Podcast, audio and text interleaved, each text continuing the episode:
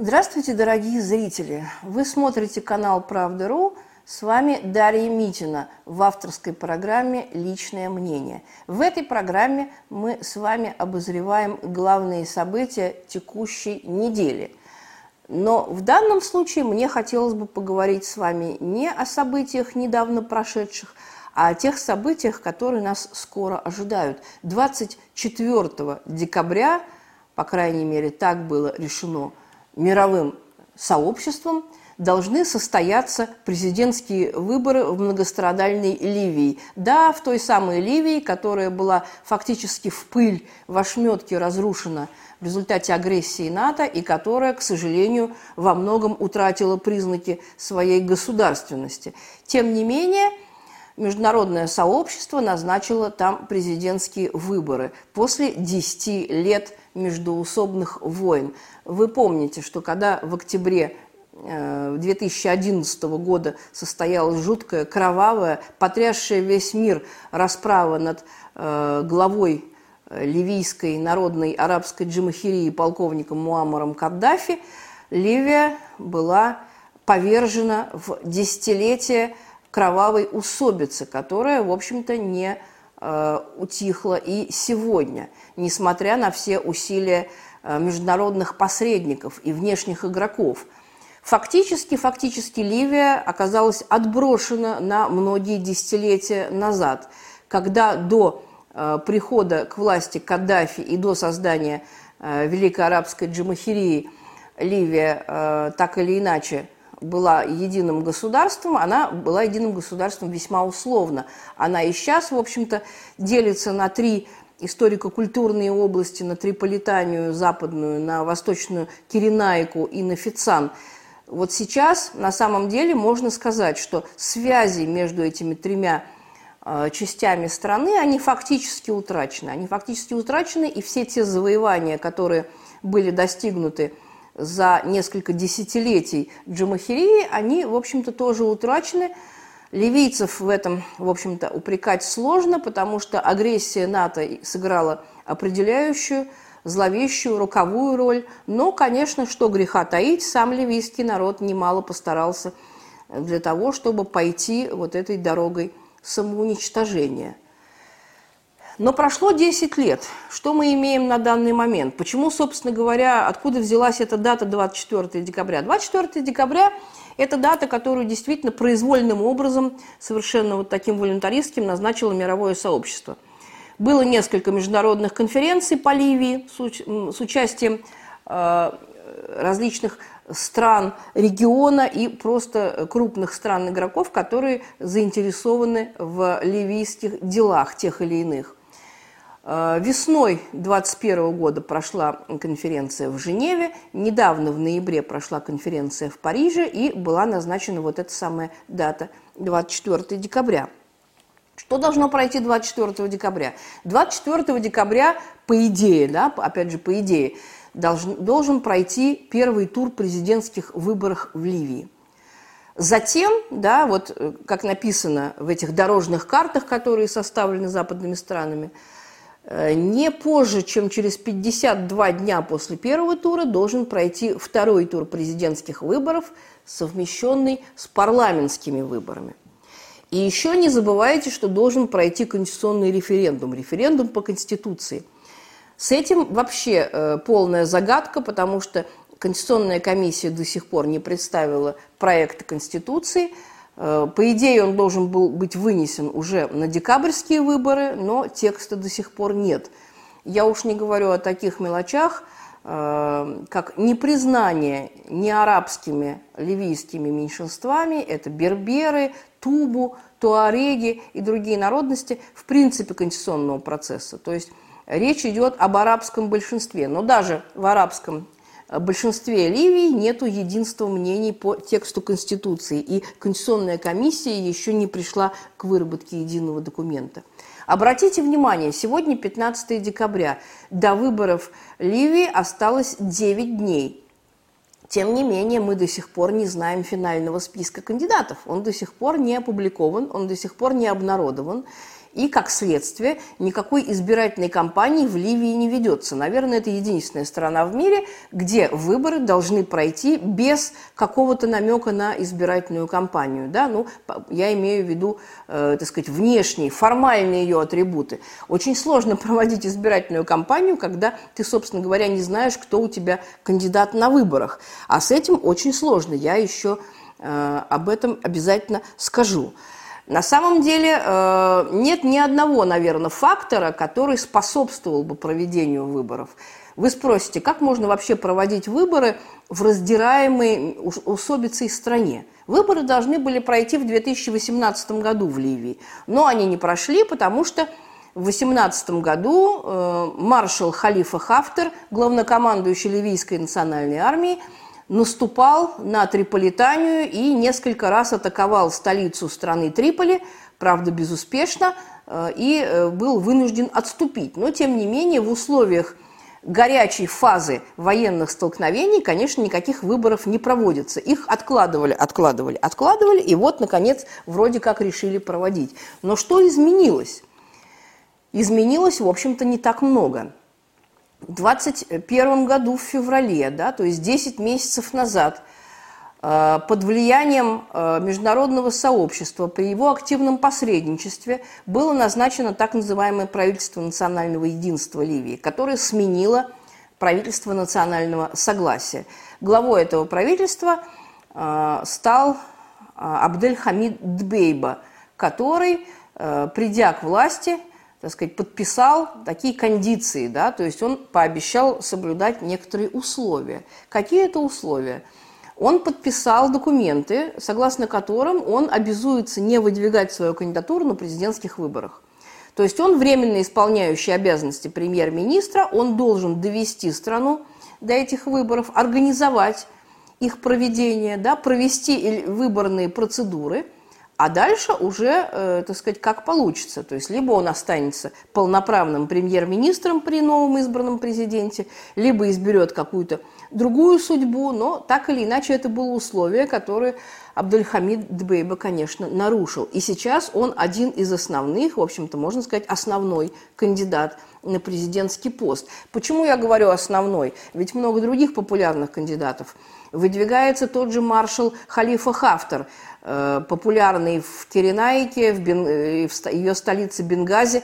По опросам, которые проводил э, наш социолог Максим Шугалей, проведший полтора года в ливийском плену, маршал Хафтер в столице Киренайки Бенгази обладает солидной поддержкой от 50 до 60 процентов потенциальных голосующих.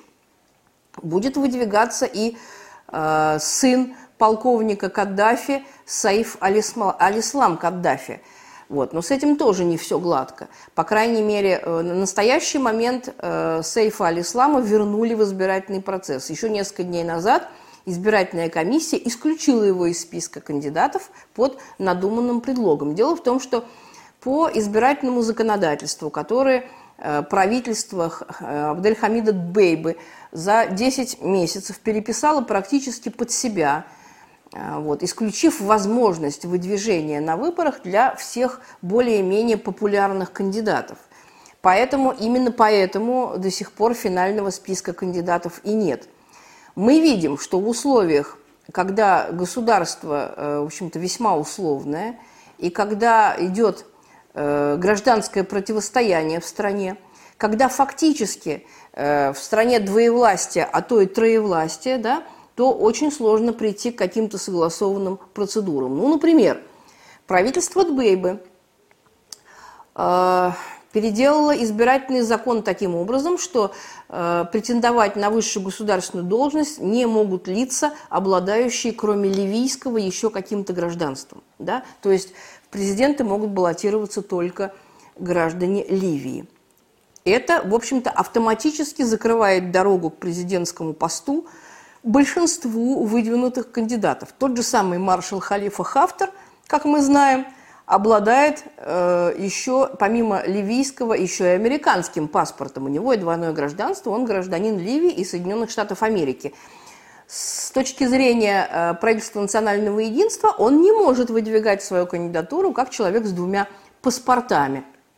То же самое относится к другому кандидату, бывший министр внутренних дел Фатхи Башага, которого мы знаем в основном э, в связи э, с сюжетом, с похищением и насильственным удержанием в тюрьме э, двух наших российских граждан Максима Шугалея и Самира Суефана. Вот именно их Фатхи Башага удерживал и не давал, так сказать, России забрать своих граждан, и мы благодарны за это, в кавычках, именно Фатхи Башаге. Так вот, э, Фатхи Башага протурецкий политик, у него, естественно, в загашнике нашелся и турецкий паспорт, поэтому его выдвижение тоже под большим вопросом. Что касается кандидата, которому мы, безусловно, симпатизируем и желаем ему всяческого успеха, это Сейф аль-Ислам Каддафи, сын полковника, брата лидера Муаммара Каддафи, лидера – Э, народной арабской социалистической джамахирии, то здесь тоже не все гладко.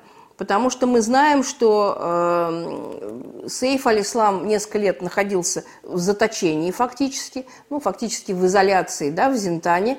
А, вот, и э, несколько лет назад э, уголовный суд в Триполи приговорил его и э, начальника разведки Синуси к смертной казни – Слава Аллаху, конечно, зинтанцы не выдали Сейф аль-Ислама Каддафи, но, тем не менее, такой приговор в Триполи прозвучал.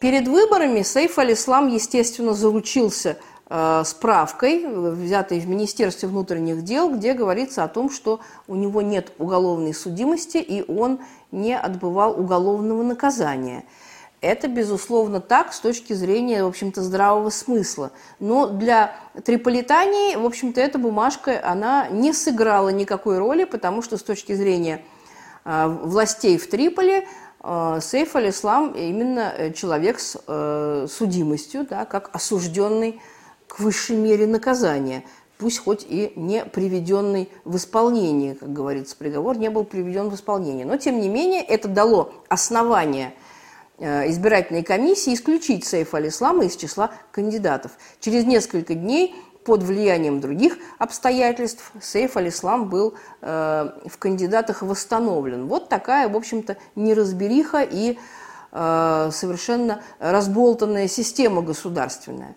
Более того, мы знаем, что э, парламент Ливии, так называемый парламент, да, палата представителей, которая заседает в Тобруке, то есть это на востоке страны, она находится в крайне конфронтационных, конфронтационных отношениях с ливийским триполитанским правительством.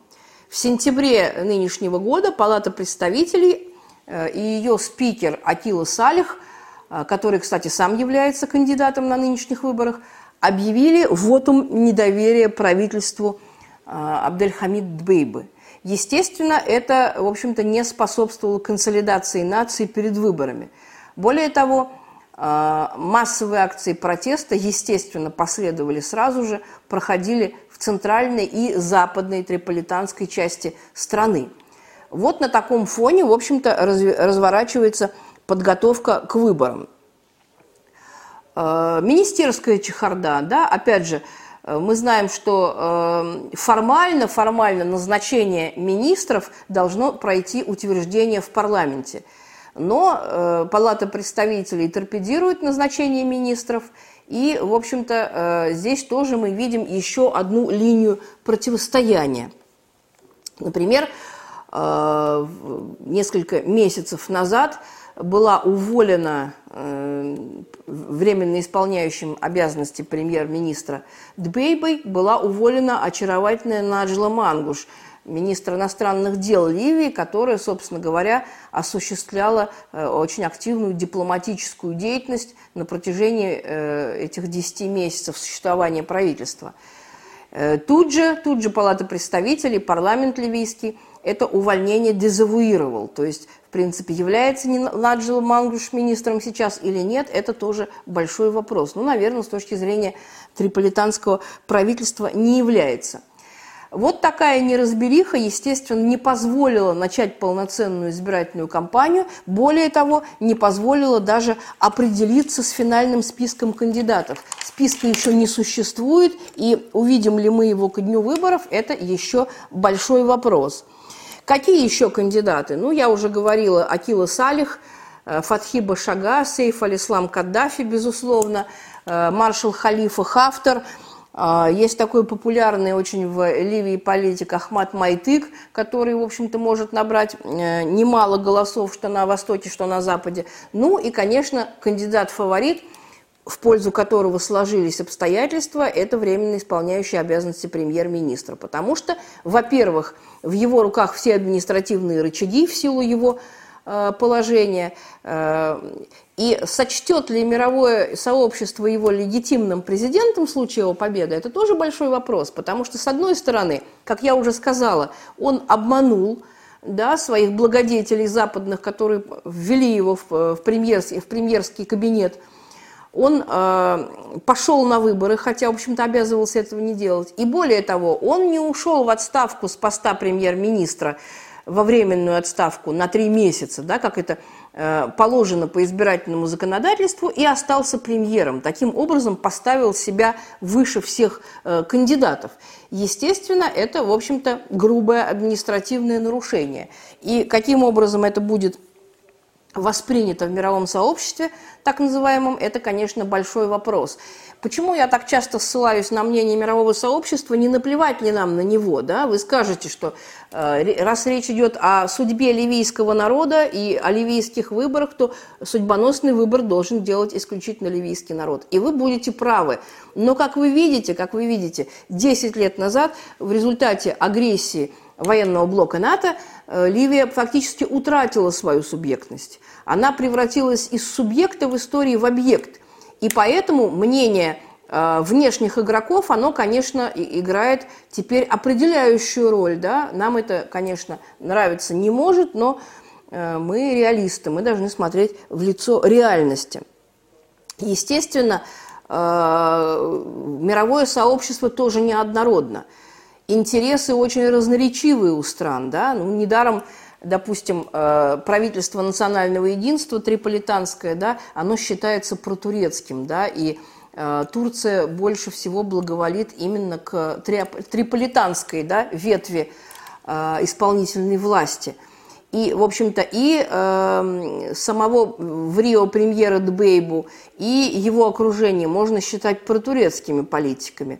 Недавно они подписали с Турцией соглашение о демаркации – водного пространства, да, чем повергли в шок и в изумление, в общем-то, все средиземноморские страны. В общем-то, можно сказать, что правительство в Триполи пляшет под турецкую дудку. Это будет, наверное, не совсем а, преувеличение.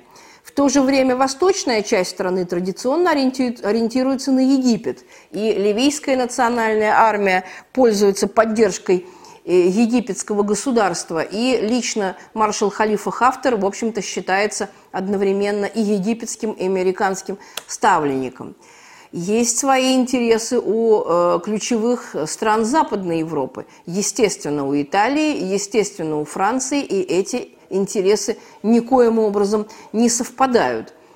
Вот. Интересы России, наверное, здесь можно назвать периферийными. У нас, конечно, есть некоторые интересы к ливийской нефти, но э, ливийское государство находится в таком состоянии, что заключать какие-то долгосрочные контракты просто невозможно. Россия и так потеряла э, на ливийской авантюре западных стран миллиарды долларов э, и миллиардные госконтракты – которые были просто заморожены, законсервированы. Поэтому говорить о том, что мы там кого-то поддерживаем, очень сложно. Хотя, конечно, три года назад, в 2018 году, казалось, что э, маршал Халифа Хафтер, он близок, в общем-то, к владению столицей и э, находится, можно сказать, на э, в шаге от власти. Да? И тогда, конечно, Россия э, активно принюхивалась, как говорится, да, и не только Россия, другие страны тоже активно принюхивались к Хафтеру. И, собственно говоря, многочисленные наши публичные и непубличные контакты, они были связаны именно с маршалом. Но сейчас мы видим, что военная авантюра закончилась, в общем-то, ничем. и э, ситуация, можно сказать, обнулилась, да, пришла в свое, так сказать, э, прежнее да, состояние, постоянной междоусобицы, когда ни одна, э, ни одна часть страны не может в данном случае обрести лидерство и э, выдвинуть из своих рядов действительно потенциального лидера страны. Поэтому состоятся ли выборы 24 декабря или они не состоятся, это еще, как говорится, бабушка надвое сказала. Потому что сейчас вот я, например, не вижу ни одного рационального аргумента, который способствовал бы действительно проведению выборов. Когда в стране фактически отсутствует единый государственный аппарат, единое правительство – единая система органов власти снизу доверху, то очень сложно говорить о возможности обеспечения Э, единых электоральных процедур. Да? Э, выборы не просто нужно организовать, выборы нужно посчитать и посчитать так, чтобы с этим выбором согласился ливийский народ, признал эти выборы легитимным. И на самом деле это только на первый взгляд можно сказать, что ливийский народ измучен э, десятилетней войной настолько, что готов уже кого угодно признать президентом, лишь бы Э, так сказать, этот человек начал решать какие-то э, насущные бытовые э, проблемы людей. Нет, это не так просто на самом деле. Вот. Низовая демократия в Ливии развита очень сильно, да, вопреки вот этому широко распространенному мифу, что якобы при Каддафе была какая-то диктатура, никакой диктатуры там не было. Там была федерация самоуправляющихся общин, такой достаточно анархический социальный строй. Роль племенных союзов огромная, роль кланов огромная – роль территориальных общин э, огромная, и поэтому э, принять какой-то э, однозначный выбор да, стране в этом состоянии будет очень сложно. Да, как тот же самый Максим Шугалей, который успел перед своим похищением и заточением в темницу провести какие-то опросы – он обратил внимание, что страна расколота очень сильно, практически пополам. Тот же маршал Халифа Хафтер, допустим, э, в столице Бенгази э, получал 50-60% э, голосов опрошенных, а в столице Ливии Триполи – 2%. Да? То же самое касается других кандидатов. Вот. Что касается самого Хафтера, то э, к нему претензий масса не только формальных, да, не только его второй американский паспорт, но и претензии чисто морально-политического свойства, да, э, репутационного свойства. Например, общеизвестно, что его э, сын Саддам, Саддам Хафтер, э, нанес визит э, в Израиль, да, в сионистское образование, чем, собственно говоря, вызвал недоумение у, э, не только у ливийских элит, но и у практически всех арабских стран региона.